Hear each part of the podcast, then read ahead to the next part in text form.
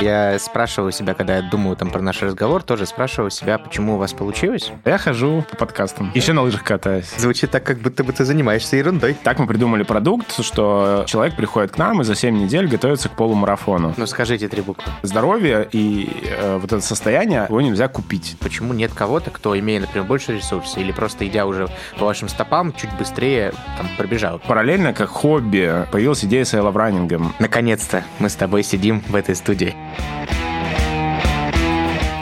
Привет! Вы слушаете подкаст «Не до разговоров». Это медийный проект, в котором мы общаемся с людьми, которым обычно не до разговоров, потому что у них слишком много дел, а на них слишком много ответственности. Тема второго сезона звучит ярко, коротко и броско. Трансформация. О какой трансформации идет речь? Изменения в компаниях, трансформация государства и общества, пересборка карьеры, обучения и себя самого. Обо всем этом мы будем говорить с людьми, которые совершали, сопровождали или наблюдали трансформации от первого лица. Меня зовут Александр Сычев, и мы начинаем новый выпуск подкаста «Недоразговор». Ну что ж, друзья, у нас в эфире следующий выпуск нашего подкаста. Сегодня со мной вместе в студии человек, на которого нужно ориентироваться не только с точки зрения предпринимательства, но еще и с точки зрения внешнего вида. Сегодня у нас в гостях предприниматель, а, кофаундер компании LF Supersport, Iron Star и приложение StayFit Максим Журилов. Макс, привет. Да, привет, Саш. Наконец-то мы с тобой сидим в этой студии. Спасибо большое, что пришел. Спасибо, что нашел время. Как ты слышал в джингле, у нас в гостях люди, у которых много ответственности. За что сегодня отвечаешь ты? А вот я слушал джингл и думаю, это, наверное, не совсем про меня. Дело в том, что у меня есть такая уникальная возможность э, не быть операционным директором ни в одной из компаний, где я являюсь кофаундером. Угу. Вот, во всех компаниях есть очень сильные управленцы, которые занимаются делами. И они... Которые не ты, да? Да, не я. И они как раз периодически косо смотрят на меня. Типа, Максим, а чем занимаешься ты? Вот, а я хожу куда-то по подкастам. Какой кошмар. Звучит так, как будто бы ты занимаешься ерундой. Особенно если по подкасту. Но да, еще на лыжах катаюсь. А, это вообще вызывает э, бурю. Ну, не секрет, что в этом подкасте очень много людей, которые там по какой-то причине приятны либо интересны мне персонально. В этом смысле не секрет, что я ваш давний адепт и тренируюсь у вас в том числе. И если вам позвонить в нерабочее время, то у вас очень классный джингл на, в Love Supersport. Что-то вроде там «Привет, мы сейчас спим или тренируемся?» Что-то такое. Позвони нам в рабочее время, такое намекающее. Ты тоже, в общем, спишь и тренируешься активно, да? А, да, да. Это даже я его, скорее всего, записывал. Это, по-моему, была какая-то еще... Уже новый голос, да? Может быть, новый голос, Уже да. Возможно, операционный директор переписал тебя. Какой-то. Но главное, главную идею сохранили. Расскажи немножко про I Love Supersport, что это такое, и в целом, как вы сегодня себя позиционируете, как вы выглядите сегодня? А, ну, это как раз э, бизнес э, в сфере личной трансформации, вот, э, без привлечения. К твоему подкасту как раз подходит. То есть формально мы занимаемся тренировками и подготовкой людей к разным спортивным целям, вдохновением их на новые свершения, но mm-hmm. по факту мы реально в сфере личной трансформации, потому что через спорт люди очень часто трансформируют себя там, допустим, цели 1 января, когда люди, uh-huh. там, New Year's э, Resolutions, да, а, они очень часто связаны с телом, они очень часто связаны со спортом, с изменениями, с чем-то новым.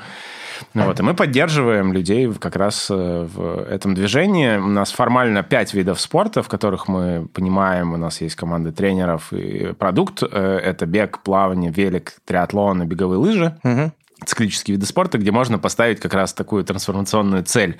Не знаю, пробежать марафон, проехать 50 километров на лыжах. Переплыть что-нибудь. Переплыть, да, что-нибудь, Волгу, Босфор, не знаю, Гибралтар. Угу. Вот. И, собственно, к этому постепенно идти, и идя как раз видеть э, перемены, видеть, как, оказывается, я могу больше, или там, оказывается, я вообще могу, хотя я об этом не думал. Вот. Но это такая история моей жизни, которая во многом легла в основу угу. проекта. Ну, а дальше он уже, конечно, стал больше, чем там я. И... Э, Мы сегодня формулировали тему примерно вот так, как построить бизнес на личных трансформациях успешных людей. Кейс Love Суперспорт.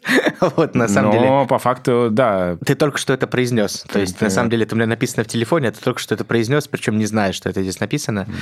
И я сегодня буду чуть шире говорить с тобой, потому что мне еще очень интересно в целом, как меняется сфера там, индустрия здоровья, сфера спорта, сфера активного образа жизни, потому что кажется, что весь wellness, весь зоопарк ДОЖ, он сегодня в таком определенном взлете, и с точки зрения денег, которые пришли в индустрию, и с точки зрения количества пользователей, которые меняют свое поведение. Ну и самое важное, с точки зрения какого-то сдвига парадигмы от там, ну, я не хочу там говорить слова курить, бухать и что-то еще, mm-hmm. но как минимум от э, каких-то таких странных ценностей там фильмов 80-х, 90-х к какому-то понятному такому осознанному отношению к себе, к своему телу, к своему здоровью. Скажи, как вот э, появилась история, мы не будем долго здесь сидеть, просто важно, чтобы если вдруг слушатели знают только то, как вы выглядите сегодня, хотелось бы немножко вернуться назад, Насколько я знаю, первая была школа правильного бега. Да, LF Как вы это да, говорили, LF Running. И вокруг этого проекта появилась комьюнити, и потом, собственно, вы развивались. Давай буквально небольшая заставка про первые годы компании. Откуда это все? Почему она такая? И как вообще ты в это пришел?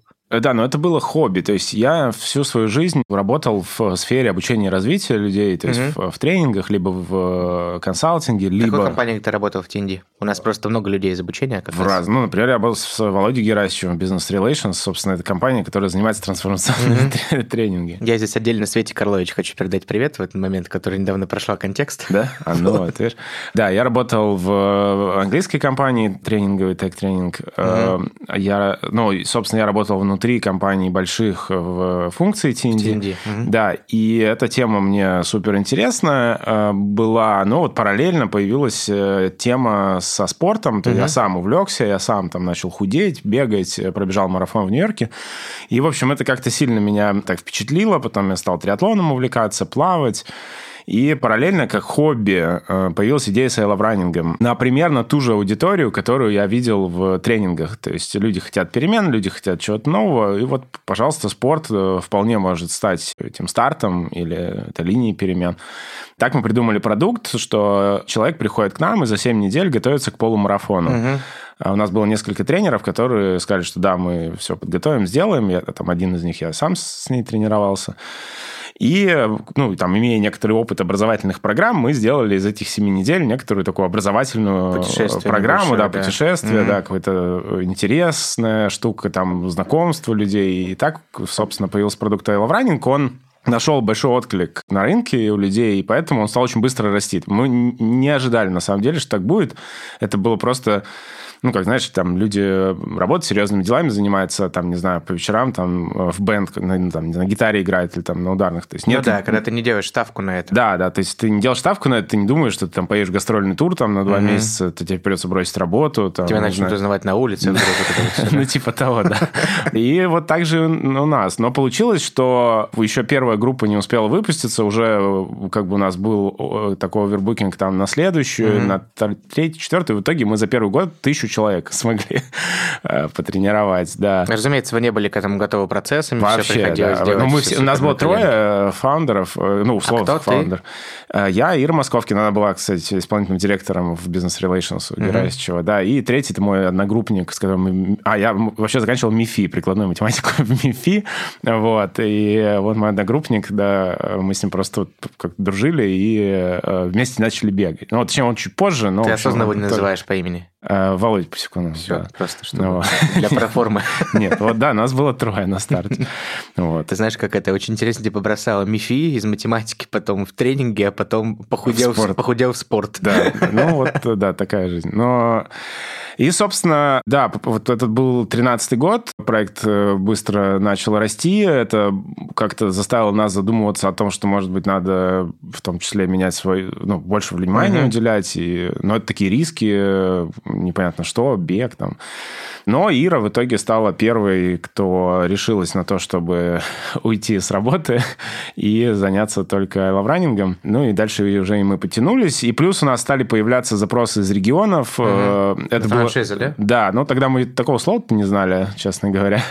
Э, то есть просто приходили звонки или письма, или там навстречу люди, что вот я из Санкт-Петербурга, или там я из Екатеринбурга, я вот вижу, что Лавраник нам очень нравится, мы хотим у себя тоже Лавраник. Мы вообще не понимали, как, как можно хотеть, или там не знаю, что mm-hmm. с этим делать. Но это заставило, да, да, понять, начать разбираться во франшизе. Мы давно дружим с Юрой Белонощенко, mm-hmm. Бэйби-клуба. У него был опыт, собственно, с франшизой, он нам сильно помог э, с консультациями, с экспертами, в общем, мы смогли все упаковать. Так появилась франшиза, первые пять или шесть городов, потом мы достаточно быстро открыли направление плавания, лавсвиминг. Мне кажется, тут немножко семейный фактор сыграл еще. А, ну, отчасти, да, у меня, да, папа тренер по плаванию, но он на самом деле-то не тренировал. То есть у него... Mm-hmm. Он был тренером, условно, в, в юности в своей, там, в институтские, постинститутские годы, потом 90-е, там, он ушел в предпринимательство, в такое дикое, и как бы там никакого плавания даже близко не было. Стрелял? Ну нет, он не стрелял, но, но, но бывал там, где стреляли, как я понимаю. И потом уже он в это плавание даже и не думал возвращаться. И как раз то, что я решил делать школу плавания, это был такой смех, потому что я представляю, какие у него мысли были в голове. Типа, потому что я плавать не умел особо. Mm-hmm. Ну, то есть я умел плавать, но они в детстве с мамой меня не заставляли плавать, и я не проявлял большого интереса, и никакого mm-hmm. давления с их стороны а не было. Сколько тебе лет было тогда, когда ты решил школу плавать делать? Э, ну, это был 2014 год. То есть? То есть мне было 30 лет. И... Так хобби у мальчика появилось да, новое. Да, ну то есть, и я ему сказал, говорю, пап, слушай, вот мы тут еще плавательный проект хотим, давай, может, ты хочешь, у тебя же в анамнезе типа плавание-то есть. Он посмеялся, я говорю, ну вот единственное, говорю, у нас будет методика своя, он еще раз посмеялся.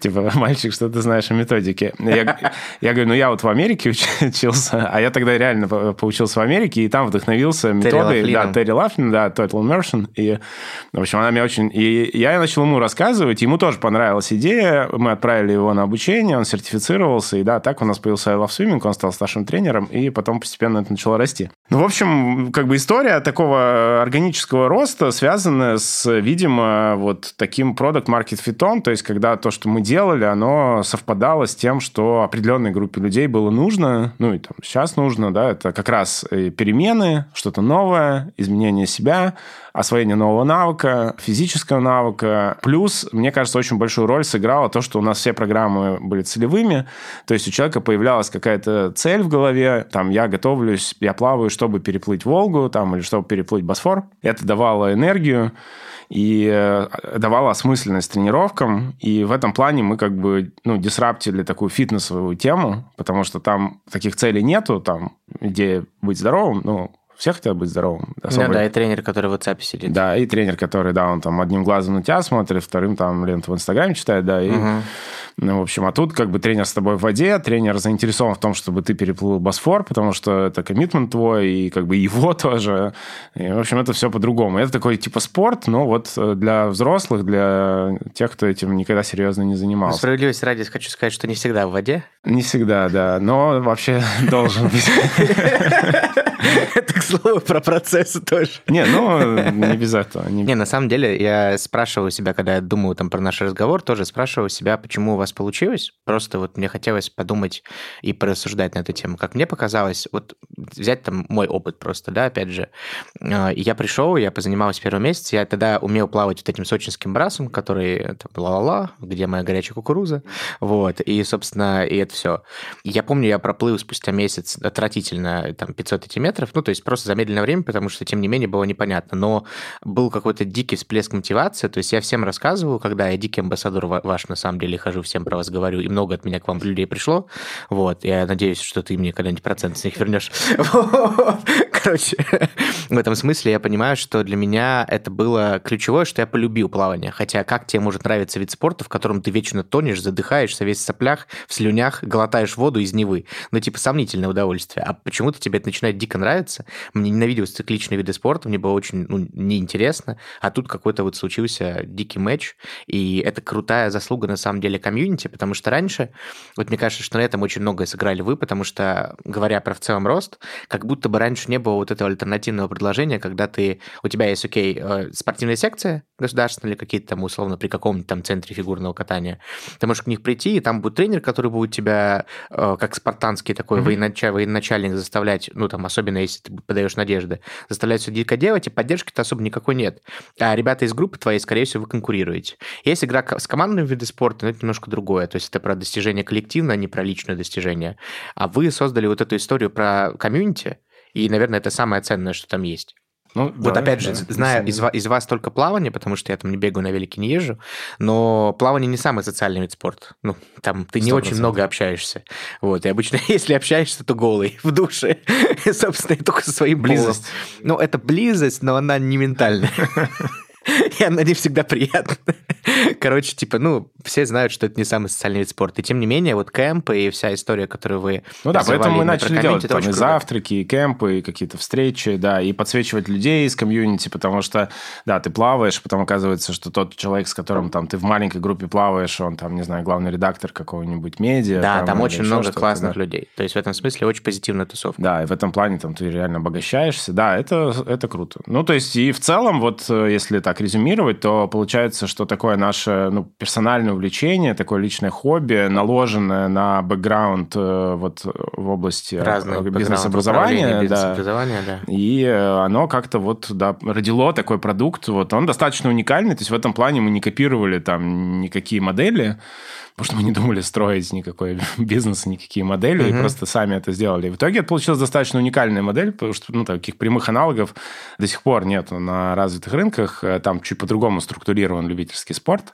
он там больше клубную историю имеет, mm-hmm. и эта клубность больше привязана к... Э, учебным заведениям, Либо к учебным заведениям, либо к локальным комьюнити. Mm-hmm. Вот. А в России как бы локальные комьюнити не очень сильны, поэтому... Ну да, у нас там привязать. футбольный клуб какой-нибудь ТСЖ, это сомнительная да, история. Да. Слушай, а почему нет какой-то толпы последователей за вами? То есть, или она есть, или я просто ее не вижу, или это недостаточно крупные ребята, потому что кажется, что вы, в принципе, на самом деле ну, набили очень много шишек, Скорее всего, это сложный операционный бизнес с большим mm-hmm. количеством костов, особенно на старте. Не думаю, что там миллиарды были в начале, и как бы и не факт, что есть сейчас. Соответственно, в этом смысле очень интересно, почему нет кого-то, кто, имея, например, больше ресурсов, или просто идя уже по вашим стопам, чуть быстрее там пробежал. Ну, мы все знаем, что во всех бизнесах обычно там первый проходит протаривает для всех дорожку, получает все шишки, не всегда с ним все хорошо потом. А, ну, может, нам повезло, не знаю. Но... Э... Нет, в принципе, ты сегодня видишь кого-то, кто до вас догоняет, или кто-то, кто еще на этом рынке, просто, ну, не будем делать им рекламу, но тем не менее, есть такие компании, кто это вообще? Таких больших нету, то есть, понятно, на этот рынок очень легкий вход, то есть э, ты завтра можешь открыть школу там бега, школу плавания, школу Но это будет йоги, просто как я буду стоять в бассейне и тренировать кого-то, скорее, ну, типа тренеров куча, которые да, сами да, тренируют, да, но, да, но это очень, э, собственно, это такая структура рынка, он очень фрагментированный. И поэтому создать такую структуру, которая объединяет большое количество людей, достаточно сложно, и мы, видимо, уже вложили в это и много сил, и времени, интеллектуального ресурса, и, наверное, никто не хочет особо, ну, или не может, не умеет э, это повторять. Поэтому, да, конкуренции очень много, она очень серьезная, но она очень фрагментирована, то есть очень маленькие игроки. Больших игроков консолидировано ну да, маленькие отъедают. Я думаю, что проблема там с тренерами, с каким-нибудь, да, которые могут там что-то уходить куда-то и так далее. Э, да, но это проблема, условно, любой, э, знаешь, там, не знаю, вот тренинговой компании угу. тоже. То есть, э, если у тебя очень мощные тренеры, консультанты и так далее, очень похоже, то, кстати, история, конечно, да. ну, это, это проблема любой э, профессиональной услуги. У юристов угу. такая же проблема, там, у риэлторов такая же проблема. То есть, они могут и сами на себя работать, особенно если у них есть клиентская база, но есть нюансы, да, почему как вы их мотивируете, да? Э, да, ну, мы их мотивируем несколькими вещами. Ну, вообще там как бы, ну, базово три э, супер верхнеуровневого, да, ножки у табуретки, да, признание, развитие и компенсационная часть. Звучит какой-то тест HR. Но, собственно, глобальная идея заключается, ну, она банальная, понятно, в том, чтобы тренеру было с нами интереснее, комфортнее, чем без нас, да. Вот. Понятно, что он может попробовать. У нас такие случаи есть, были, когда тренеры уходили, и будут, наверное, да, но когда они уходили, забирали своих своих учеников, пытались что-то выстроить сами, но успешных, чтобы они реально что-то серьезное выстроили, нету. То есть держится какое-то время, потом эта база начинает выгорать, новую они привлечь не могут, а потому что... А, и дальше они понимают, почему они не могут. Потому что, оказывается, не только на спорте держится продукт, что в продукте есть еще много других вещей, связанных там с сообществом, с трансформацией, там, со, с какими-то гостями. Ну, там, уже с брендом. С брендом, да. То есть построить это не так просто. И поэтому в целом, ну, McKinsey же там существует, там не развалился до сих пор, да, очень сильные там консультанты работают. Это отдельная большая тема, почему они не развалились и что там с ними происходит, но не будем это... Да. Я но... думаю, что не, не прямая аналогия. Ну, может быть, да, не прямая, но в, мне кажется, вот в профессиональных услугах э, проблемы там примерно у всех э, одинаковые, и угу. примерно они как бы все одинаково решаются. То есть, если ты уделяешь внимание... Вот мы сейчас даже там немножко реструктурируем э, оргструктуру для того, чтобы больше внимания уделять э, тренерам, тренерам сотрудникам, сотрудникам mm-hmm. по-другому это несколько делать и так далее, потому что их количество уже большое, то есть у нас в Москве там порядка 150 э, человек, а по сети там примерно 800 человек. Подожди, в Москве 150 тренеров? Да. В смысле? Где они? На сайте сильно меньше. Э, ну нет, почему? Если ты посмотришь по всем видам спорта, по... А, ну по всем видам, окей, я только да, плавание По смотрел. всем локациям там и так далее, то есть там в общей сложности... Ну, с плаванием, мне кажется, человек 15. Ну, сейчас, наверное, побольше, то есть, да. я думаю, да. Вот, плюс бег, плюс э, лыжи, плюс те, кто персональные только тренировки ведут. А, э, плюс, ну, ну, не 150 тренеров, 150 вот все там с координаторами. Ну, с- понятно. Окей, есть такая 150 человек. Команда, да. Слушай, это очень интересная история, потому что мы буквально вот тут недавно разговаривали с э, ребятами из Яндекса, кто занимается в том числе присоединением бизнеса, и очень простая идея. Ну, там, вы в этом смысле, мне кажется, похожи не на McKinsey, условно, на Чоп-Чоп какой-нибудь, ну, там, плюс-минус. Да, чоп-чоп. Очень похожая модель. То есть у них есть классный бренд, классное понимание, что Чоп-Чоп, скорее всего, это клевое место, в котором есть классные ребята. Тебя не будет стричь женщина с розовыми волосами, а как бы будет какая-то клевая атмосфера, еще и нальют, если ты попросишь. Они, кстати, это убрали уже штуку, потому что не модно пить, но тем не менее. Вот. Они у а- нас бегали, кстати, мы делали Чоп-чоп? совместно, да, Прикольно. готовились к Ну, полумарафону. как бы, да, здесь понятно. И в этом смысле у них похожая история с тем, что барбер может уйти конкурентам или открыть сам, там, забрав клиентов это и так далее. Короче, вот это очень похожая аналогия. Мне кажется, что здесь очень важно работать. Так вот, мы говорили с Яндексом, и там история про такси такая же, что в такси, на самом деле, самая большая проблема при большом трафике – это водители. То есть насколько ты можешь обработать тот трафик, который к тебе приходит. И то, как ты поддерживаешь, то есть узкое горлышко всего Яндекс Такси, вообще всего бизнеса, это водители. И это на самом деле то, что, скажем так, мешает, там, ограничивает рост и так далее. Если ты можешь обеспечить качественную там, программу лояльности для водителей, у тебя все хорошо будет на этом рынке. Если не можешь, все остальное просто сильно проще решается. Мне кажется, у вас при там, поддержании бренда тоже частично есть такая история, что есть какой-то момент, ну, там, Aleph Smin классные ребята, там, Aleph, не знаю, Skin классные ребята, но вот там конкретный тренер так себе. И возникает быстрое ощущение, что конфетка прикольная, но внутри как бы там земля, а не конфеточка. Поэтому круто, что вы в эту сторону смотрите. Не, ну мы этим, да, мы этим занимались всегда, э, там, обучением тренеров, повышением их э, уровня эрудиции, кругозора, то есть не только в области спорта, но сейчас мы этим будем заниматься еще более, более активно, да. Слушай, расскажи, пожалуйста, про то, как, в принципе, сегодня меняется спорт, как меняется сфера ЗОЖ, индустрия здоровья. Может быть, какой-то термин есть, как это правильно называть. И что ты видишь, будучи одним из ярких все равно представителей этой сферы, что ты видишь э, с точки зрения, там, может быть, изменения паттернов поведения людей, потому что мы говорим в подкасте в сезоне про вот изменения, а, макроизменения, хочется обрисовать какой-то ландшафт. Вот, условно, пять лет назад люди тренировались так, люди думали Мгм. об этом так, люди считали про это так, а сегодня мы видим что-то другое, потому что, мне кажется, инсайта у вас много. Ну да. Но э, смотри, я бы э, на таком глобальном уровне сказал, это то, о чем ты уже упомянул, что там меньше бухать, э, Мгм. там меньше себя убивать и так далее. Мне кажется, это супер глобальный тренд. Это, Мгм. ну, sustainability, который отражается и в экологии, например, да, и, ну, то есть Ну, скажите три буквы. ESG? У Да, нас был но... тут Олег недавно, да, вы в одном дропе будете выходить в одном выпуске как раз из э, нефтяной компании, про ESG мы говорили. Да, ну ESG как бы нормальная тема. Но глобально, вот даже без этих там терминов, то есть понятно, что сейчас люди смотрят на будущее или вообще на свою жизнь и думают, как можно сделать, чтобы, там, не знаю, машина, например, вот она была менее вредной, там, ну, автомобиль в смысле, или Мгм. как можно сделать, чтобы, там, не знаю, леса, вот если их срубают, из них делают доски, чтобы они как-то регенерировались, и новые леса вырастали. Ну, это как бы абсолютно нормальная тенденция в... На секунду подумал про рыжую живую лису. А, леса. Я просто Леса, думаю, леса, да. леса срубали, я Да. думаю, что? Да, да. Но при этом, чтобы, например, эти леса срубали, не загрязняя окружающую среду, и потом из остатков того, что не взяли, появлялось биотопливо, и те машины, которые Ага. это делают, работали на этом биотопливе, например. И получается полностью устойчивая система, то есть э, тебе не надо ничего извне, она как бы сама себя питает, ну, практически во всем.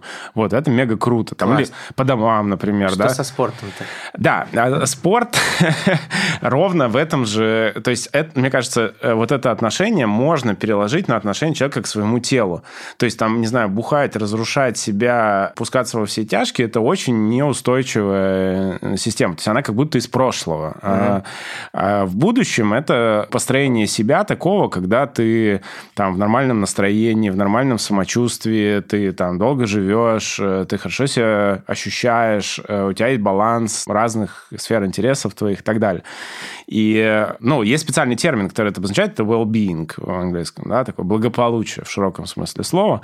То есть, когда ты получаешь удовольствие от своей жизни. И это, конечно, связано с э, устойчивостью. То есть угу. с тем, что ты делаешь какие-то практики, которые тебя поддерживают, которые делают тебя сильнее, которые там тебя, не знаю, стресс снимает, еще что-то, или как-то его балансирует. Вот. В этом плане спорт играет ну, огромную роль. То есть по разным исследованиям вот на well-being, то есть или там на life satisfaction, то есть на удовлетворенность жизни людей, разные факторы влияют, но фактор, связанный с ментальным и физическим здоровьем, они просто драматически сильны. То есть невероятно. То есть они выше, чем там доход, например. Угу. Потому что если у человека есть э, доход, но при этом он себя плохо чувствует, у него там высокий сахар, у него болит голова, там холестерин, приступы панкреатита и спина отваливается, то, ну, как бы, какой смысл в этих деньгах? Самая большая проблема, что ты это не купишь. Да, да, да. То есть можно купить определенную там терапию, понятно, но тем, ну, все-таки это известный факт, что здоровье не купишь. Абсолютно, да. И наоборот, то есть при прочих равных, то есть даже если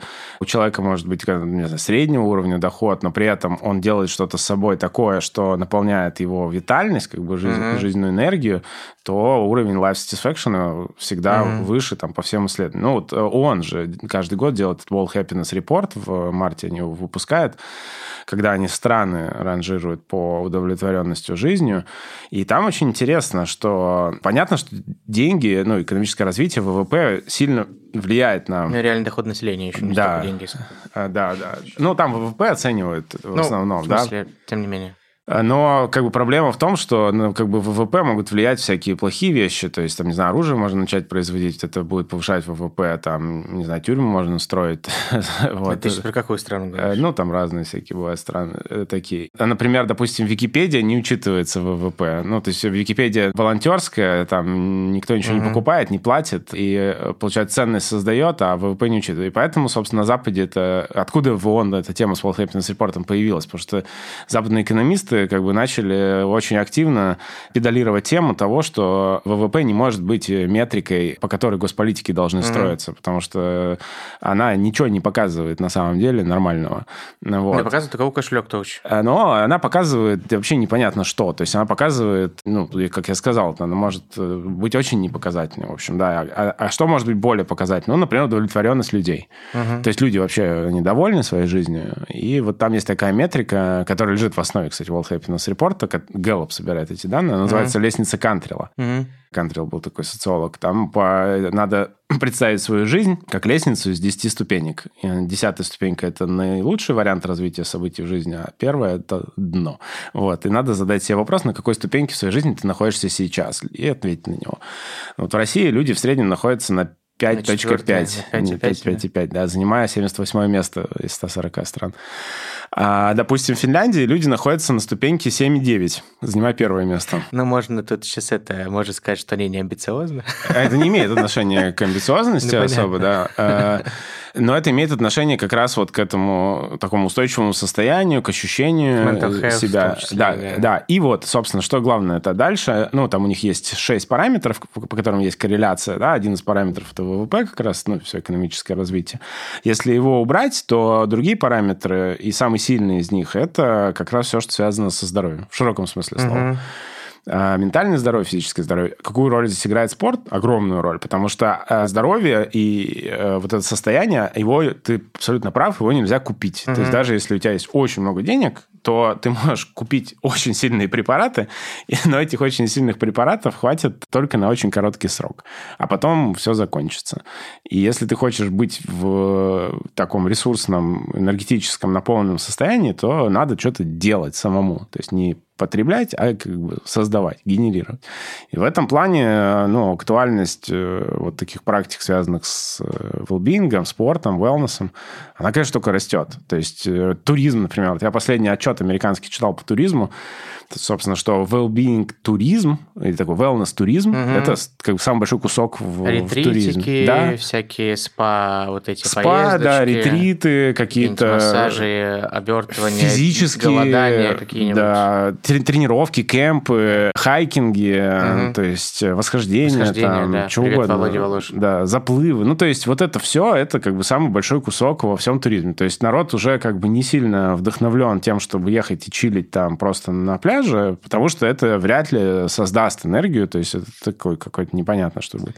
Вот тут у нас буквально мы вчера писали подкаст э, с Ником Недельчуком, у которого стартап про путешествия тоже. Это локали компания, и они обеспечивают механику, когда соединяют путешественника и локального представителя, который показывает ему место. Очень клевая идея. И мы с ним говорили, он на самом деле высказал очень прикольную идею про то, что сегодня очень сильно растет вот подобный туризм, в том числе ты говоришь про wellness туризм, ну, условно, там, well туризм.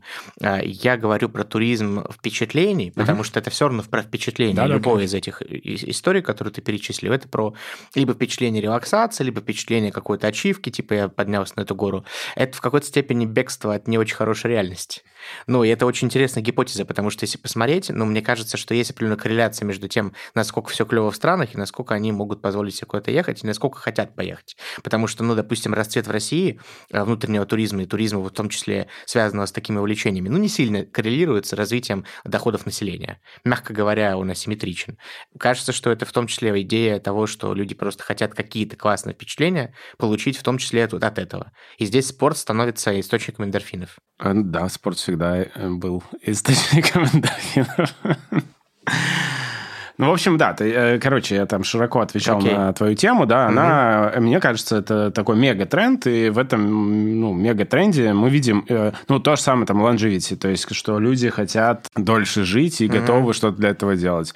При этом важна не только сама продолжительность жизни, важно качество этой жизни, потому что можно в 70 быть как бы дряхлым стариком, который является обузой для родственников и геморроем для них, угу. а можно в 70 там... Геморроем с геморроем, так сказать. Быть бодрым э, вот как э, у нас в Айлов Суперспорте э, инвестор Леонид Богуславский, вот угу. в прошлом году ему было 70 летом, в июне, а в августе он сделал полный айрон, а в сентябре еще один. И оба раза отобрался на чемпионат мира по айронмену в возрастной группе 70-75. Ну, то есть, а можно быть вот таким. И как бы, и ты сам для себя начинаешь как-то думать, а я вот там свои 70 или 80, да, каким хочу быть. А то, каким ты хочешь быть 70 или 80, это вот в 30 надо надо уже как-то начинать, потому ну, что да, потом может быть поздно. Да. И вот эта тема как бы долгой, здоровой жизни, понятно, что это такой привилегь э, богатых э, обществ, богатых стран.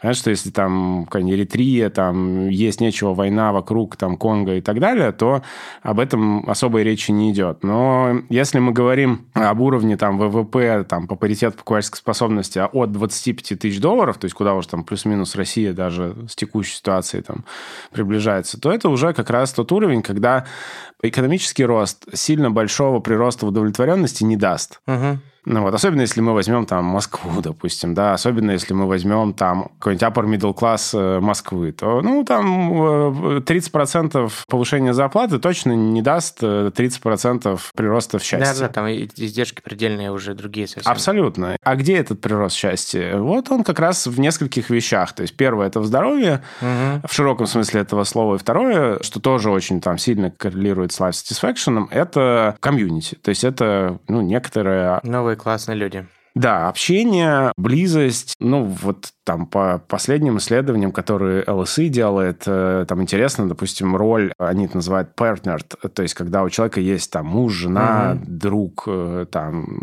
девушка, парень и так далее, это в достаточной степени сильно влияет на life satisfaction. То есть как, партнер по э, жизни. Как Гур Борисович Нахапетян называет тандемом, это Тоже, это, ну, на самом деле, тоже про историю, про партнерство вот эти тесные. Слушай, э, смотри, классная история с общим трендом, и действительно, я вижу это все, я думаю, что любой из наших слушателей согласен, потому что это очевидно происходит, и мне кажется, еще связано немножко с межпоколенным трансфером, потому что меняются немного люди и другие ценности, немножко другая культура, другое воспитание и так далее, как будто бы здесь есть какая-то корреляция.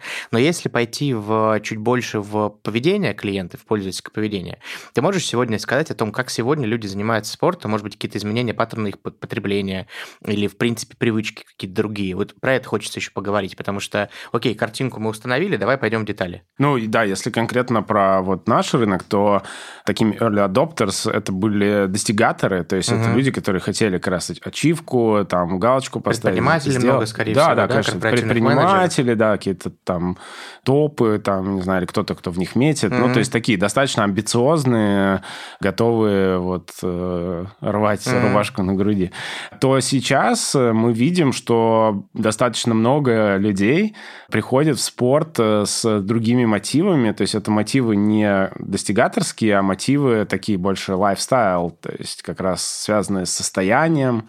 Вообще это тема типа состояния, как я себя чувствую, чем наполнена моя жизнь, они становятся... Вы понимаете, это сколько таких? Мне до сих пор кажется, что очевидно это наибольшее ядро вашей аудитории. Наши это может быть и да, потому что у нас продукт как бы под них во многом а, цели, за, да? заточен, угу. да. Но хотя мы последние годы э, цели, э, да. расширяли, угу. то есть мы не только цели, то есть у нас угу. там появились школы, у нас ну, кстати, сейчас там в выручке, по-моему, порядка, ну, то есть очень существенной доли, там типа около 30-30% занимает регулярные группы, то есть это типа абонементов, то есть угу. когда люди, э, Masters они у нас называются, или там Swim Pass, там, или Run Pass, то есть когда люди просто регулярно ходят, у них могут быть свои какие-то цели, а может быть, они с тренером их, э, может быть, мы предложили, а может и не быть целей, то есть это уже больше такой э, lifestyle. То есть это, это вот... те, кто внутри уже у тебя, скорее всего, Они есть. выросли, да. Они... Я думаю, что они, они, они же не заходят в мастер Masters, они уже были внутри вашего. Да. Но есть люди, которые приходят и говорят э, прям, что мне не надо никаких марафонов бежать, я вот просто хочу бегать. С кем-то. Да, с кем-то регулярно, вот, пожалуйста.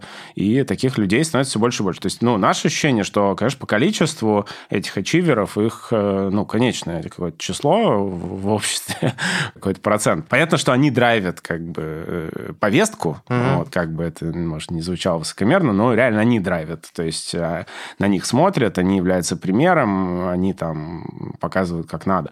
Но, как бы, дальше вот эта пирамида расширяется mm-hmm. как раз людьми, у которых уже могут быть несколько другие приоритеты. Менее амбициозные, менее достигаторские и более такие направленные на состояние, на лайфстайл. Окей, okay, вот. изменение, мотив... изменение мотивации приходящих клиентов. Что еще? Расширение спектра активности. Это тоже мы видим. То есть появляются разные новые виды спорта, они увлекают людей. Э. Ты про сквош? Ну, ну, там, не знаю, сквош, там, стрейчинги, танцы разнообразные, боксы. И вот, а если мы говорим про городских жителей, то, конечно, это возможность для человека что-то разное попробовать, mm-hmm. где-то себя найти. Ну, вот. Но по нашему опыту все равно потом обычно люди прикипают к какой-то э, одной-двум там активностям и так mm-hmm. или иначе в них находятся. То есть не меняет это, это сильно часто. По поводу поколенческих каких-то вещей, наверное, очень интересно это то, что сейчас вот есть люди взрослые, то есть, допустим, там, не знаю, 55 плюс, которые в этом возрасте идут и тоже начинают заниматься. У них есть для этого время, у них есть для этого деньги, и есть э, какое-то понимание, что если я вот в 55, там, в 60 буду более активен и что-то с собой делать, то там в 70 или 80 uh-huh. мне будет э, полегче житься и больше удовольствия будет. Это, мне кажется, очень крутая тенденция, но это исключительно с экономическими факторами связано. То есть те, кто могут себе это позволить, это делать. Uh-huh. Ну, как ты знаешь, наверное, на Западе, там, в богатых богатых странах есть э, целые огромные сейчас индустрии, связанные вот с взрослыми с людьми. Да, да, да, да. То есть там продукты свои и так далее. Спорт, это, вот... спорт это дорого, да? Ну, это же в любом случае профессиональная услуга, то есть тебе надо платить за сопровождение, тренер, инструктор, группа, плюс экип. Вроде бассейн, казалось бы, что там плавки, да, но надо же еще и за бассейн заплатить. У меня есть еще один проект, где я являюсь э, кофаундером, э, он связан с витаминами, называется Халсон. Uh-huh. И мы не так давно общались там с несколькими командами, которые делают похожие проекты на других рынках. И было прикольно, мы разговаривали с ребятами, которые делают э, похожий проект, то есть кастомизированные витамины по подписке. То есть uh-huh. пользователь проходит какие-то опросы, сдает анализы, ему все подбирается и присылается домой. Они делают это в Норвегии. Ну, и вообще Норвегия, Швеция, это несколько вот э, северных рынков, там Дания, по-моему, три страны. Uh-huh. Но основной рынок Норвегия. И мы что-то разговариваем, разговариваем, разговариваем, и потом они говорят, слушайте, ребят, мы, мне кажется, вообще о разных вещах говорим. Вы понимаете, э, вот знаете, кто наш э, целевой клиент, кто наша аудитория? Мы такие, ну, вот у нас это молодые профессионалы, там, девушки в основном, которые хотят хорошо выглядеть э, и вот быть привлекательными, и вместо выбора на iHerb как бы доверяют этот mm-hmm. выбор нам и экономят деньги. Такие, а у нас нет. Я говорю, кто у вас? Пенсионер. у нас, говорит, целевая аудитория 60 плюс. Да, то есть э, норвежские пенсионеры. Русские люди не доживают. Да, да, то есть норвежские пенсионеры, они говорят, это э, те люди, у которых есть деньги, это те, у которых есть время, и те, у которых есть желание тратить деньги и время на себя. И вот э, это их аудитория, то есть они покупают витамины, они покупают добавки, они занимаются собой, они себя там вылизывают, строят и так далее в свои там 65-70 лет. Ну, как бы сложно это представить пока в России, но это тенденция. То есть это так или иначе все равно случится, я абсолютно уверен. Ну, мы с тобой там будем доживать до своих 60 70. Планировалось. Надеюсь... Э, планировалось подольше, честно говоря. Ну, как минимум, я имею в виду, что в этом возрасте мы не будем бросать внимание к себе, а наоборот, может быть... Пока из нас двоих я бы поставил на тебя. Но тем не менее.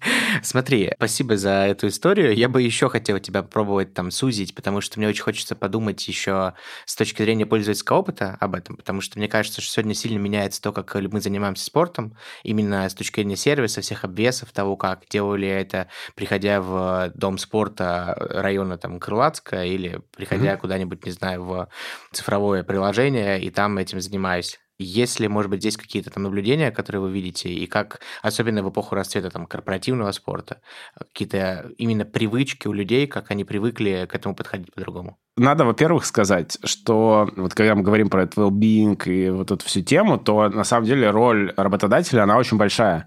Потому что глобально работодатель – это тот, кто гробит здоровье человека больше всех. Ну, конечно, потому что эксплуатирует его Конечно. Э, потому что вот человек сидит перед компьютером целый день, и, во-первых, он сидит целый mm-hmm. день, а мог бы по лесу гулять. Мы о конкретном человеке говорим, а, да? Да, о нашем режиссере трансляции. А во-вторых, он смотрит вот в эти маленькие там эти буковки, циферки, и зрение зрения, у него от этого лучше не становится. И слушает не пойми кого еще. Да, еще и слушает. Вообще, зачем? В общем, и все это, конечно, он бы никогда бы сам не делал, если бы работодатель его не заставил это делать. Ну, я шучу, да, но в этом, на самом деле, только доля шутки. И в этом, в, в такой парадигме сразу возникает вопрос, как бы, ну, некоторые реально социальной ответственности компании. То есть, да. окей, я, я могу, вот я даже про свои компании могу сказать, хоть они небольшие, и там, ну, там люди занимаются спортом, ну, Сколько, кстати, небольшие, это сколько людей? Ну, вот в суперспорте там в общей сложности у нас, ну, с филиалами где-то 800 человек работает. Стейфит молодая команда, там где-то порядка там, 25, это стартап. Стейфит это что такое?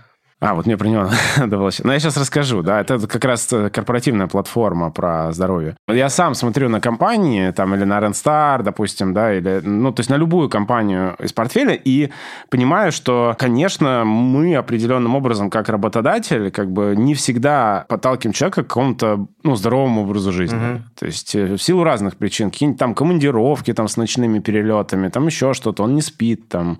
Потом, чтобы там снять стресс, потому что у него там из-за нас стало много, он там, не Бокальчик знаю, вина. выпить вынужден, да, ну и так далее. То есть это не очень все хорошо, и можно ли как-то более позитивно влиять? То есть вот этот вопрос такой очень большой. Конечно, можно э, среду создавать и вовлекать людей, и тогда получается, что роль работодателя в well-being людей, он, она очень большая. То есть работодатель может реально очень сильно позитивно uh-huh. на это влиять, если захочет если он готов будет как бы уделить этому внимание. И у нас, собственно, так получилось, что в суперспорте мы где-то лет пять назад начали делать корпоративные проекты. То есть, как uh-huh. нам начали приходить компании и говорить, что, слушайте, давайте сделаем какой-нибудь спорт. Там, вы прикольные ребята в спорте, давайте какой-нибудь у нас спорт в нашем банке, там, или, не знаю, в нашей там добывающей компании, или где-то еще. Вот, и мы делали спорт, но быстро поняли, что, например, если говорить о беге, то это максимум 10% сотрудников компании, которые откликнутся на это слово. А 90% на это слово не откликнутся. Потому что странная какая-то активность, зачем? Да, причем даже если пытаться это сказать, что да нет, ну бег это для всех, это легко, там вообще это не соревнование, да неважно сколько бежать, все равно 10%. И это, получается, не решает задачу работодателя. Если плавание, то, кстати, на плавание больше откликается народу. Да ладно, я думал, меньше. Нет, больше, больше. Порядка там, ну, по нашему опыту, где-то 20-25%, когда компания говорит, ну, типа, плавать, это клево, давайте там плавать, то вот 20-25 говорят, о, это прикольно. Но это не значит, что они куда-то идут. То есть а они почему? Просто... Это, это мнение о том, что, типа, бассейн полезно? Да, или... да, что ну, плавание это полезно. То есть э, э, Headhunter делал как-то research по своим клиентам большим, типа такой наиболее желаемый вид э, спорта, активности, чем бы вы хотели начать заниматься, там плавание номер один. Всегда казалось, что люди не хотят плавать. Нет, ну вот э, большинство, э, то есть не, не, меньшинство, то есть их 20-25%. Большинство но... из этих, из да, этих видов спорта. Да, ну, из этих а. видов, да. Ну, понятно, что там игровые, например, там, особенно футбол какой-нибудь, он очень сильно ограничивает людей, потому что там женщины не хотят футбол, там мужчин тоже не все хотят футбол, кто-то... Ну, Волейбол очень многие любят. Волейбол нормальная а. тема, да, но вот что-то не так сильно, как вот плавание. Короче, и через вот эти несколько лет наших занятий корпоративными программами стало понятно, что нужны какие-то более широкие такие рамки. То есть, когда, условно, там любая активность э, как-то учитывается, угу. там, поддерживается, что в целом, ну, есть там классно работают какие-то внутрикорпоративные такие челленджи, то есть когда все вместе что-то mm-hmm. Делают, там, кто как может. Ну и вот у нас, да, в, в прошлом году, собственно, мы выпустили приложение StayFit, это корпоративное приложение, в котором можно создать отдельное пространство для своей компании, добавить туда сотрудников, наполнить это такими челленджами в области физической активности, спорта и устроить такой движ как бы внутри компании, направленный как раз на такое позитивное влияние на образ жизни людей. Вот. Эта тема очень интересная. Эта тема на самом деле такая, ну, очень глобальная, потому что она и в ESG кладется, да, в S, for social. Uh-huh. Вот. Допустим, один из наших клиентов, компания Росатом, для которого мы сделали white label приложение, там, кроме сотрудников, есть еще семьи сотрудников, и это то, они как бы вот там следующим шагом хотели бы еще и как-то семьи сотрудников там включить. То есть это такая большая социальная вещь и очень благая коммуникация. То есть когда компания может на какие-то свои корпоративные задачи коммуницировать через тему там спорта, uh-huh. ЗОЖа, это тоже супер. Ну, то есть, например, есть какая-нибудь стратегия, ну, ты говорил, да, сегодня там, допустим, про одну из компаний там с таргетом там X4 uh-huh. э, в ревеню, да, допустим, за этот год. Uh-huh. Ну, вот можно запустить э, какой-нибудь челлендж спортивно-оздоровительный, в том числе с этой коммуникацией, что давайте мы там, а давайте типа X4 к э, той активности, которая у нас была в январе, сделаем, ну, типа, чтобы себя продвинуть и себя построить такими, которые могут X4 и выручки сделать. Uh-huh. Понятно, что это как бы игра, но люди любят играть в игры в целом. Ну, особенно, когда в нее играют твои друзья друзья. Да, твои коллеги, твой коллеги, отдел. Да. Ну, да. я условно, да. Да, ты рубишься как бы за свой отдел. Ты видишь там боссов своих тоже, например, которые тоже включаются. Вот. Мы синхроним всю активность, включая шаги. То есть это на самом деле невероятно влияет на компанию. То есть люди смотрят, э, следят за там рейтингом, следят за положением их отдела, угу. понимают, что, блин, я сегодня там всего 300 шагов сделал, потому что целый день дома сидел на удаленке. Надо пойти хотя бы походить. Вот, человек идет и ходит. Вот если он час походит, он 100% будет чувствовать себя лучше, и это стало благодаря компании. То есть uh-huh. она, с одной стороны, его заставляла сидеть перед компьютером, с другой стороны, подтолкнула его к тому, чтобы он пошел походил. Ну вот, наверное, вот этот баланс из э, пользы и вреда, это как раз и есть такие well-being инициативы, которые компания делает. Мы вот этим тоже активно занимаемся. Мне эта тема очень интересна. Но при этом сами пользователи готовы сегодня в цифровом формате об этом всем думать и говорить, да? А, да, цифровой формат позволяет решить вопрос удаленки, в котором mm-hmm. сейчас все оказались. То есть, э, потому что без э, цифрового формата ничего не решить. То есть все по домам, и надо в каком-то виртуальном пространстве людей собирать. Э, иначе не получится собрать. Окей. В нашем подкасте есть несколько постоянных рубрик, и одна из них называется «Диванные аналитики». Как э, активный любитель дебатов и, в принципе, человек, которому не чужды, в том числе, и не чужды интересы гражданской сферы жизни, я думаю, что диван аналитика тебе очень понравится. Давай. Суть этой рубрики очень простая. Я приведу тебе несколько цитат, но не скажу, чьи они. И попрошу тебя как-то к ним отнестись. Просто прокомментировать, согласиться, поспорить, согласиться с частью, добавить, дополнить, продолжить, все что угодно. После этого я скажу, чья это цитата, ну и как бы мы пойдем дальше. Вот такая вот история. Ну, давай. Окей? Поехали. Начнем вот с такой фразы. Внимание. Цитата номер один. Руководители великих компаний не задавались вопросом, куда им плыть, чтобы потом подобрать людей под выбранное направление. Нет, они сначала удостоверялись, что все нужные люди на борту, и все ненужные за бортом, и только потом решали, куда им двигаться. По сути, они говорили, послушайте, я на самом деле не знаю, куда надо плыть, и все, что я знаю, это то, что если вы на корабле, то все будет хорошо.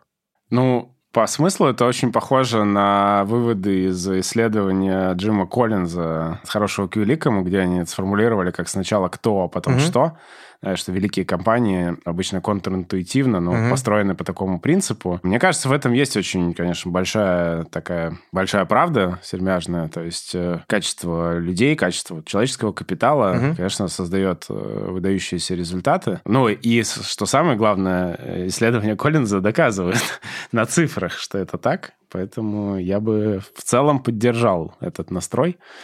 Окей, а автор этой цитаты – это Джим Коллинз.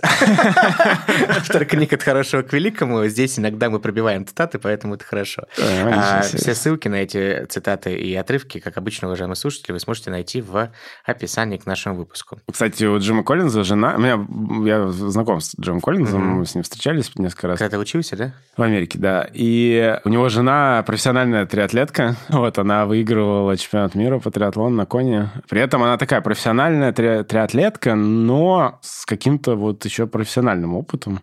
Вот. А сам Коллинс, он тоже, конечно, большое внимание уделяет спорту, активности. Такой хороший, хороший, хороший американский профессор в хорошей физической форме. Давай вторую. Хорошо, даже немножко про Коллинза побольше узнали. Это хорошо. Вторая цитата. Почему я коснулся темы спорта? Тема физической кондиции, тема ощущения себя. Когда я говорю в том числе со своими друзьями о спорте, они начинают меня жалеть. Худой, не могу себе позволить выпить лишнего или съесть чего-нибудь. Я вдруг понял, что они рассматривают эту ситуацию исключительно как набор лишений, что я сам вот такой дурак взял и лишил себя кучи земных радостей. Я начал думать, правда это или нет, и нашел ответ. Я поменял радости. И мне кажется, что те радости, которые получают сегодняшний образ жизни, меня привлекают больше, чем те, которые были раньше. Ну, я не знаю, кто это сказал, но я бы мог это сказать в целом, потому что, конечно, когда на старте я тоже начинал там готовиться к марафону, то все мое окружение, друзья, они крутили виска, говорили, зачем, э, зачем тебе это, ты же себя насилуешь, это же насилие. Ну вот, а я говорил, что, слушай, ну, насилие это когда есть какой-то внешний, э, а, а тут я же сам это делал, поэтому мой выбор.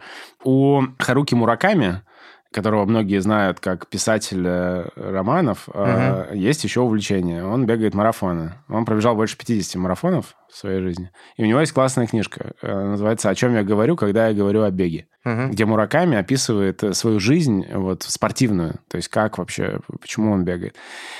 Я у него прочитал очень прикольную мантру марафонца. Не знаю, он это придумал или где-то он взял. Uh-huh. Она звучит следующим образом, что боль неизбежна, а страдание – это выбор каждого. А, то есть, Очень да, Очень круто. говоря о твоей цитате, получается, что здесь просто это вопрос интерпретации. То есть, конечно, когда там, не знаю, ты меньше ешь или даешь себе какую-то нагрузку или делаешь какую-нибудь интервальную тренировку, когда у тебя там, не знаю, искры из глаз летят, то, ну, боль э, неизбежна. Но страдать или не страдать по этому поводу каждый человек выбирает сам. Кто-то выбирает радоваться от того, что я там пробиваю свои пределы и становлюсь сильнее, а кто-то выбирает там плакать от того, что мне очень тяжело. И вот э, автор твоей цитаты, он, в принципе, как раз э, об этом говорит, что что такое радость, это вопрос интерпретации каждого человека. Угу. Поэтому я абсолютно с ним согласен. Кто это был? Есть идеи? Не знаю. Ладно, хорошо. Нет, не Максим Журила, если что. Автор этой статы – это вице-президент Сбербанка и глава Национального ESG Альянса, а также бывший президент бизнес-школы Сколково Андрей, Андрей Шаронов. Да. да, круто. Ну, Известный адепт спорта. Да, я с ним абсолютно согласен. Прекрасно. Ну и давай последнее. Самые дорогие коучи на российском рынке – это люди, которые не получали специальное образование, не прошли сертификацию. Они умеют решать проблемы и знают, как научить этому других. Большинство образовательных программ для коучей учат следовать инструкциям. Например, надо записать аудиосеанс, а пам -пам это неправильно.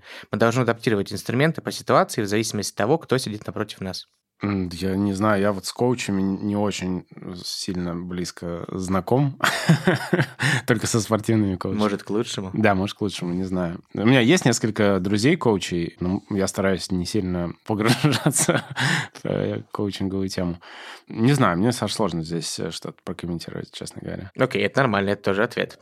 Это тот коуч, с которым точно можно было пообщаться. Это экзекутив коуч, довольно известный в нашей среде, в принципе, в России, Максим Белухин, mm. который тоже долгое время был в системе бизнес-школы. Вот, сегодня у него свой проект. В общем, Максиму тоже отправим заочный привет.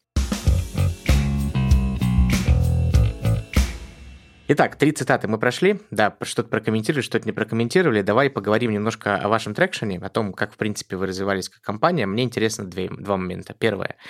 Ты говорил, что вас инвестировал Богуславский. Угу.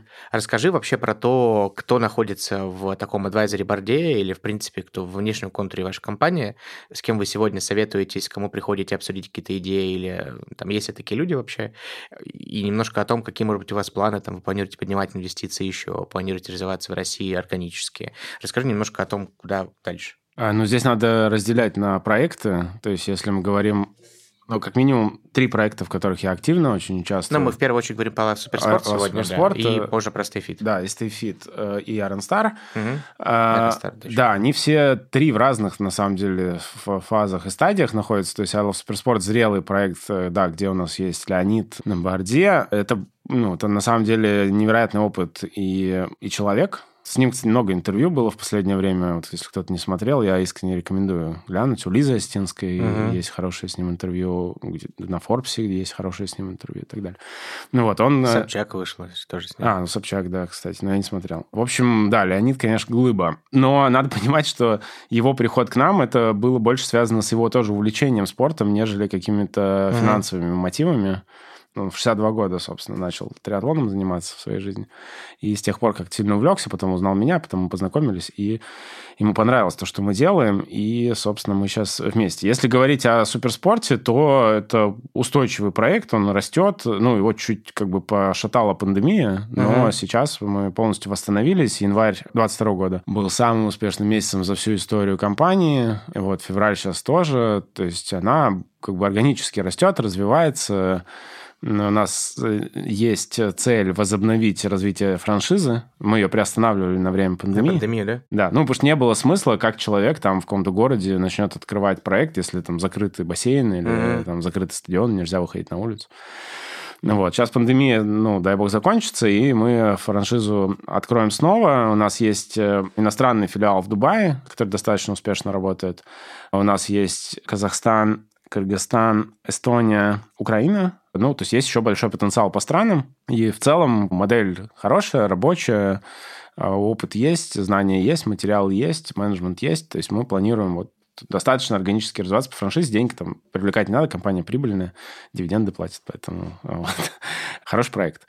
StayFit? Э, да, StayFit э, молодой э, стартап, как раз корпоративный well-being, э, цифровой полностью, то есть там основная экспертиза цифровая. Там очень много интересных вещей, которые мы сегодня не успеем обсудить, типа вот надж, типа подталкивания, поведенческой экономики, влияние на поведение людей. Это меня захватывает просто нереально реально, потому что действительно через конструирование определенной там, цифровой среды да, можно сильно влиять на поведение людей, и можно в положительную сторону это делать, и не только во вред. Ну, собственно, что, что мы и делаем. Там, на удивление, тоже проект... У вас э, мотивация делать положительную, потому что вам компания платит, а не человек. А, да, да, да. Там мы пока не планируем привлекать деньги, просто потому что нам хватает, и там он нормально растет, но... Инвесторы вы сами? Инвесторы мы сами, да. Вы просто на свои сделаете. Да, да, мы это делаем на свои, внешних денег никаких не привлекали. Но так как мы использовали плечо суперспорта, то, собственно, там клиенты, отношения, контракты, они все ушли в стейфит корпоративные, и поэтому он уже даже по итогам прошлого года там показал очень хороший, то есть он там в выручке вырос э, прилично. И, э... Цифры не публичные. Слушай, ну там небольшие, ну как бы, ну как, относительно небольшие, то есть там за, в прошлом году он с нуля вырос там примерно до 100 миллионов рублей. Вот. То есть, что в целом неплохо. В этом году мы планируем как минимум вырасти там, от 3 до 5 раз. Плюс мы планируем потестить иностранные рынки. У нас уже есть несколько клиентов глобальных. Там, допустим, Марс, он работает не только в России и общается с нами, но и там, например, в странах, не помню, как у них называется этот регион, ну, типа Мэна или что-нибудь такое. Нет, наверное, не Африка. Ну, в общем, страны Средней Азии, uh-huh. с, э, там, включая Турцию и так далее.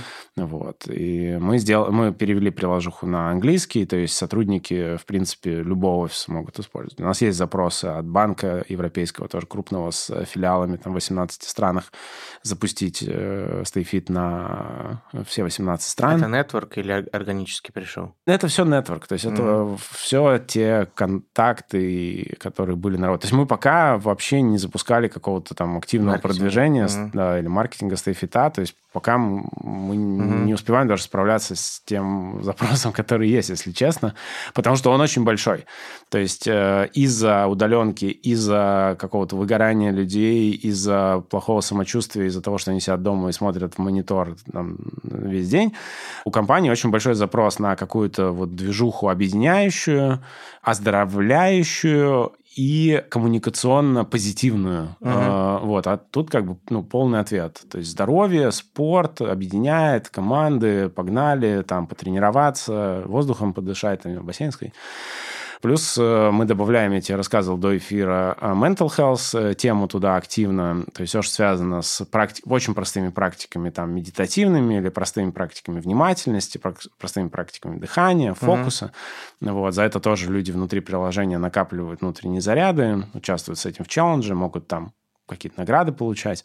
Это все очень, очень здорово заходит. Выглядит это как такой SaaS, то есть Software as a Service. То есть мы делаем платформу, а компания может это под себя очень сильно кастомизировать. Я тоже тебе рассказал, что для ряда компаний крупных мы выпускаем white label приложение. Сейчас рекламный пич. Ну, в общем, но white label приложение крутая тема, потому что сотрудники скачивают приложение с брендом работодателя и везде в нем взаимодействуют только с брендом работодателя, тем самым получают правильный инпут э, о том, кто о них заботится, вот, кто ими занимается, э, кто их любит, ценит, вот, и что-то им дополнительно. Тебя увлекает вообще история стартапа? Да, ну это вот видишь, это очередной... своими руками. Да, это очередной стартап в моей жизни. То есть уже какой? Четвертый. Четвертый. Да.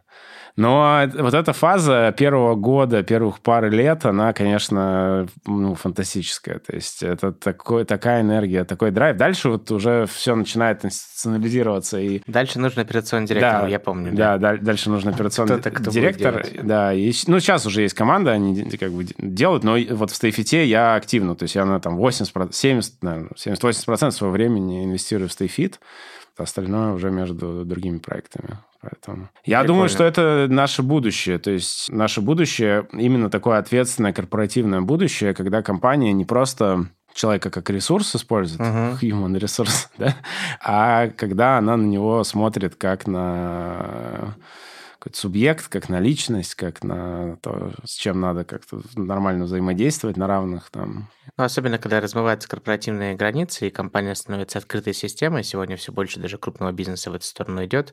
У нас есть еще одна рубрика. Давай. Которая называется «Гена и монетизация таланта».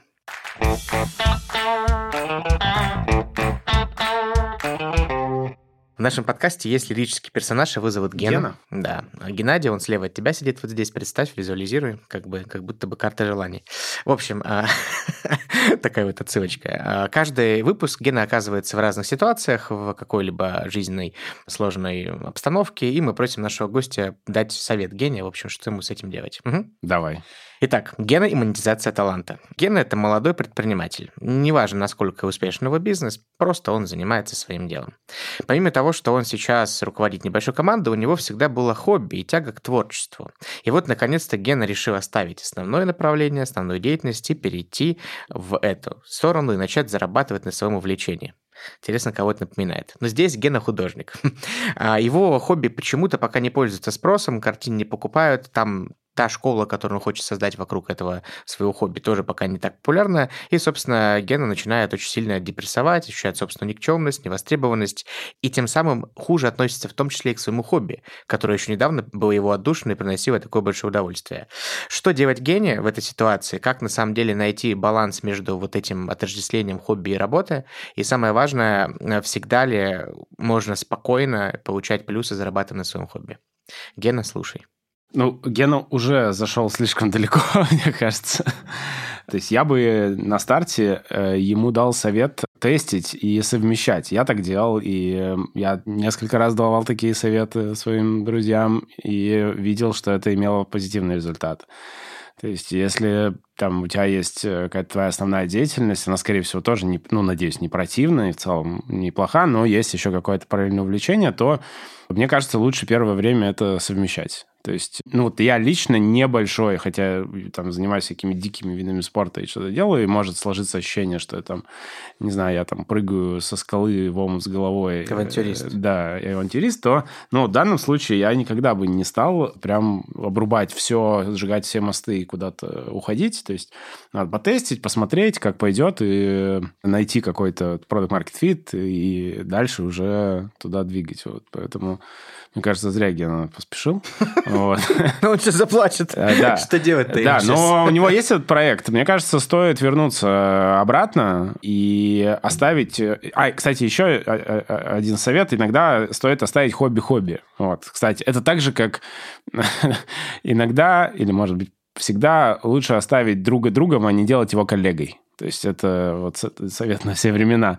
То есть мы часто, ну, я там часто думаю, что вот, блин, все, надо с ним там работать. Иногда лучше просто продолжать дружить, и, и это сохранит отношения. Э, Были обратные кейсы, да? Да, конечно. Ну, и не только у меня, то я видел вокруг, э, сколько раз люди смешивали одно с другим. Вот. Так же и здесь. То есть, может быть, это хобби, лучше оставить хобби, получать от него удовольствие, кайфовать, заниматься им там когда есть время, когда есть желание профессионально развиваться в какой-то другой сфере. Ну, либо, если будет непреодолимое желание все-таки это делать, но уже будет какой-то опыт и будет понимание, насколько у тебя есть способности для того, чтобы этим заниматься. Я, кстати, в последнее время увлекся музыкой, вот, стал учиться играть на гитаре, там сейчас фортепиано, и это вообще не было никогда в моей жизни. То есть э, я даже близко никогда не стоял рядом с этими инструментами. И мне очень нравится, потому что это позволяет переключиться, это какая-то новая новые какие-то нейронные связи формируются. Ну, в общем, какая-то очень прикольная штука. Я как, как какой-то другой мир попадаю, когда вот беру гитару или там сажусь за фортепиано. И не обязательно из этого делать какой-то бизнес-проект.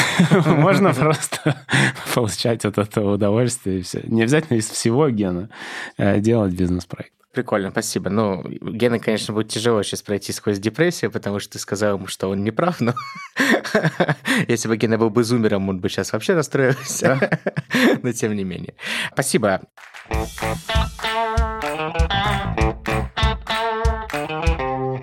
Переходя уже ближе к финалу и приближаясь к нему, я, наверное, спрошу тебя вот о чем. Мы как-то давно с тобой имели беседу на тему в целом образования и некого академического минимума. Угу. Я очень, мне кажется, ну, надолго запомню наш разговор тут, потому что мы говорили про очень простую вещь. Про то, что у тебя был определенный бэкграунд там твой, профессиональный. Потом в какой-то момент ты, попав а, в другую среду с точки зрения нетворка и общения, ты начал чувствовать, как говорил мой преподаватель в университете, зияющие пробелы в собственных знаниях. И как бы не хватало в этом смысле какого-то академического фундамента. Я, на самом деле, в очень похожей ситуации, потому что, несмотря на то, что у меня там довольно неплохое образование, но оно, мягко говоря, не выдерживает никакой критики, если сравнивать его с классическими качественными университетами. Есть огромные дыры там с точки зрения там, знания каких-то классических произведений, может быть, каких-то концепций, теорий, хотя я, в принципе, принципе, всегда любил учиться, мне это нравилось, просто вот так сложилось уже. И не могу это изменить, я сейчас над этим работаю там по-другому.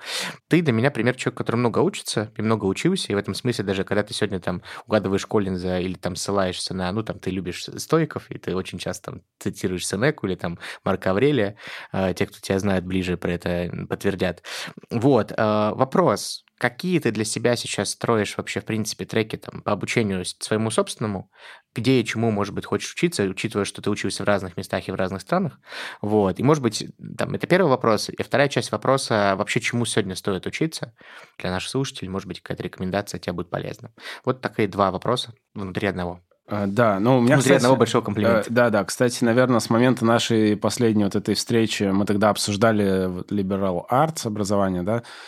А, У меня на самом деле несколько поменялась позиция, э, я думаю. Э, Ты уже не думаешь, что у тебя есть дыры в образовании? Нет, я думаю, э, про, себя не поменялось. У меня этих дыр только больше стало. А, э, Про такое общественное устройство. На самом деле, очень сильно на меня повлиял профессор. Тут у меня была возможность там быть у него на курсе. Пол Коллер, это профессор из Оксфорда, экономист. У него, у него недавно вышла книжка на русском языке. Она называется «Будущее капитализма». И это очень достойное чтение Как книжка. будто бы я это от кого-то слышал. Да, там у него даже в- э, на последней обложке там Билл Гейтс в рекомендателях и так далее. То есть э, уважаемые люди.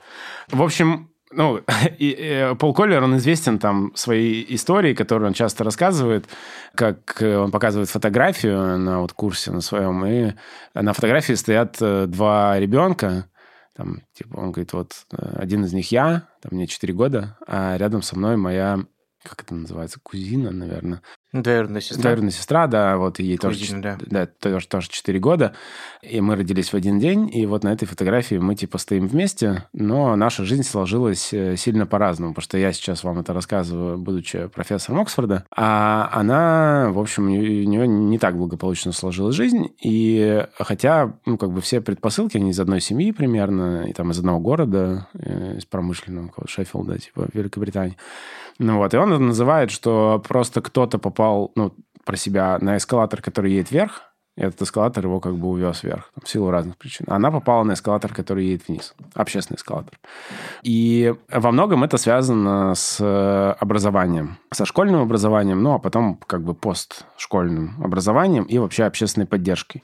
И э, идея Коллера заключается в том, что ну, вот классическое такое образование, которое называется liberal arts, то есть когда мы изучаем очень широкую какую-то рамку, все, и как бы, то это не такая нужная штука. Вот. то есть она нужна людям, как он шутит, э, выигравшим генетическую лотерею когнитивную. То есть, ну, как бы если вот, ну, тебе как-то оно дается легко, надо и так далее.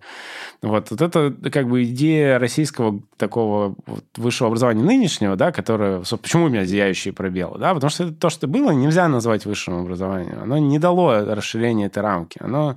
Это как бы научение чему-то, и то не всегда качественно. Зато диплом. Да, диплом, да. А раньше в переходе продавали, вообще можно было никуда, никуда не ходить, просто купить. Вот. И э, вот Зачем переход, когда есть Авито? да, а, на это можно, да, сейчас. Ну, в общем, идея в том, что, может быть, я у Коллера это услышал, потом как бы стал это изучать. Вот, Например, в Швейцарии там порядка 70% людей не имеют высшего образования. При этом мы не можем сказать, что Швейцария какая-то отсталая, там, несчастная страна, в которой живут там глупые люди.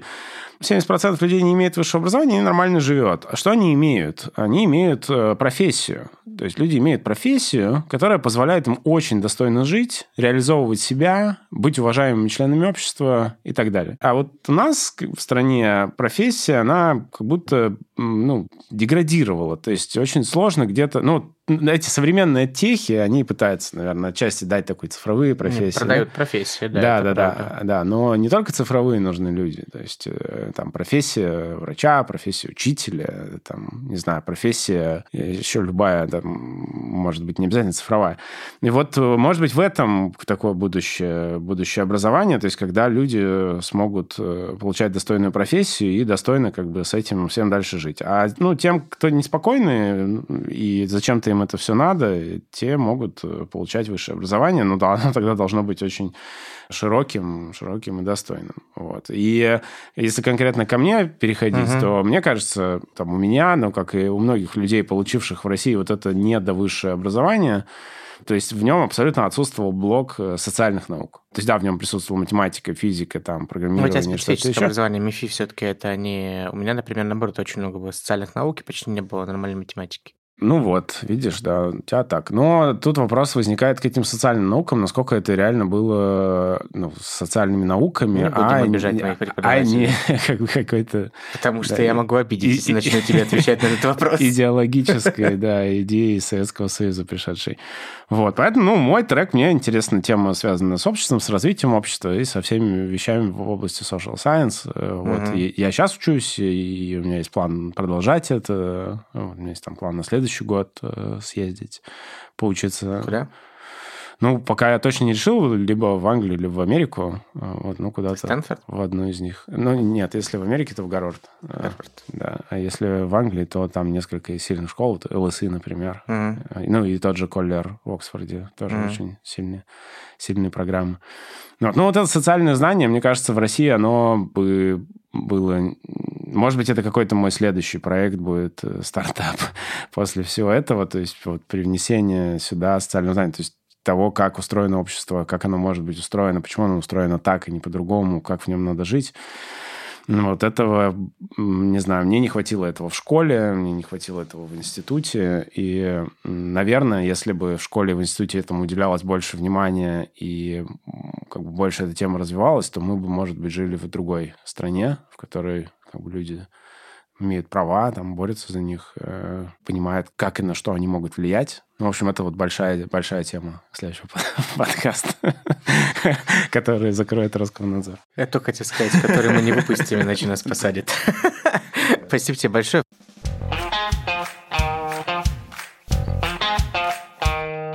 В конце каждого подкаста мы играем с нашим гостем в игру «Ассоциация».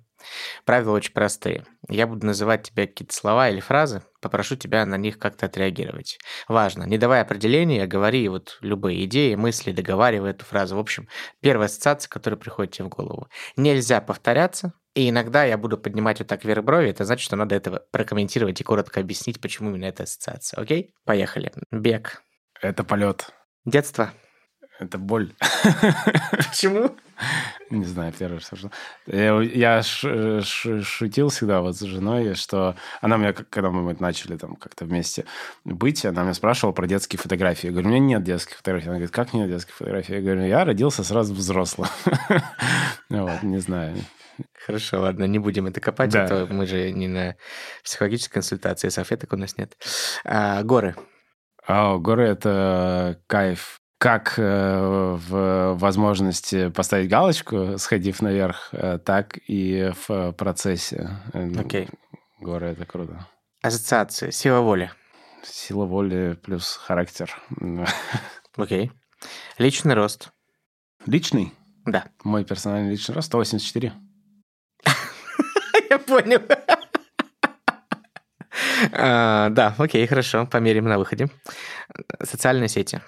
А, Социальные сети э, кайф. Кайф уже был. Влияют на life, life satisfaction. Окей. Эм, Но, с одной стороны, могут быть благом, а с другим злом. Предприниматель. Предприниматели – это смелые, отважные э, ребята. Как это? Отвага, безумство и отвага или что? Слабоумие. Слабоумие, отвага, отвага, да. Не определение, короче, ассоциации именно. То есть, ну, Давай. набрасывай, да. тут Слабоумие, отвага, это прекрасно было бы здесь про предпринимателей. А, Сколково. Русский Стэнфорд. Вложение. Вложение? Да? У меня определение сложное рождается. Ну, да, взгляд в долгую. Э, Окей. Окей. А, Демократия. Лучше из того, что есть. 115 килограмм. В прошлом. Уже в прошлом. Уже в прошлом. Трудности. Объединяют. Компания мечты. Своя, любая. Любая, но своя. Победа. Победа над собой. Гражданская позиция. Смелость, Любовь. любовь, э, нежность. Дети. Цветы жизни. В эфире небанальные ответы. Какие А, вопросы, такие ответы? Справедливо. Гибралтар. Гибралтар, э, удовольствие по, пути. Почему? А, Ну, не знаю, ну, мы плыли через Гибралтар, э, и э, по дороге было много всего интересного. Дельфины, э, сухогрузы, танкеры, много воды. Глубина э, несколько километров. Класс. Ну, да, удовольствие именно по пути. То есть я даже не так кайфанул, когда мы доплыли до Марокко, наконец, как э, кайфовал, пока мы плыли. Сколько вы плыли? Мы где-то четыре с половиной часа плыли, то есть достаточно быстро время пролетело. Там до шести мне говорили, нужно быть готовым. По-моему, даже больше. Первая дама, которая переплыла Гибралтар э, сто лет назад примерно, в 28 году, а, англичанка, она вообще 12 там с чем-то часов плыла. Ты сейчас просто отодвинул мою мечту еще подальше. Я же- ты, ты помнишь, что я хочу Гибралтар переплыть? Ну, а почему подальше? Наоборот, поближе, нет? I love суперспорт. Спорт личных достижений. У нас даже есть такой теглайн. 2022 год. Оттепель. Stay fit. Надж, вот у меня ассоциируется надж. э, надо пояснить, наверное, да, Да, коротко. надо, надо, То есть надж это такой термин, который ввел в оборот Ричард Тайлер, э, американский экономист, которому дали Нобелевскую премию да. за это несколько лет назад. Надж – это легкое подталкивание людей к определенным действиям позитивным. Собственно, Stay Fit, он подталкивает людей к тому, чтобы больше двигаться, больше заниматься собой, быть в коннекте с собой, с людьми. Ну и финальная ассоциация, первое, что приходит тебе в голову, Максим Журьева. Блин, что-то не знаю. Ничего не приходит. А, Ну, он нормальный чел в целом. В целом. Спасибо большое. Каждый со своей... Ваш, можно материться, да? Можно. Ну, нормальный чел со своей припиздью просто. Спасибо большое. Это был Максим. Макс, спасибо тебе. Спасибо. Итак, дорогие друзья, час настал. Когда-то давно, в начале второго сезона подкаста «Не до разговоров» я говорил, что встретились два антипода. Это я и Володя Волошин. Спортивный и не очень. Прекрасный и формирующийся. Вот. Но на самом деле сегодняшний выпуск, мне кажется, задал еще одну новую планку с точки зрения не только образа жизни, но еще, конечно, мышления и предпринимательской харизмы. Спасибо большое Максу. Я давно, честно, ждал этого разговора, и мы с Максимом знакомы довольно давно. Я являюсь искренним фанатом того, что он делает. Конечно, не могу быть беспристрастен и уверен, что вы это слышали, но мне кажется, здесь важна одна простая идея. Когда Максим говорит про то, что мы зарабатываем на целях других людей, это в первую очередь про положительную проблематику бизнеса, про то, когда бизнес реально решает чью-то проблему и делает это позитивно в модели вин-вин для всех участников. И мне кажется, что еще может быть лучше, чем именно такая бизнес-модель. Это был подкаст «Не до разговоров». Увидимся на Spotify, Apple Music и Яндекс.Музыке, а также на нашем сайте presium.education slash podcast.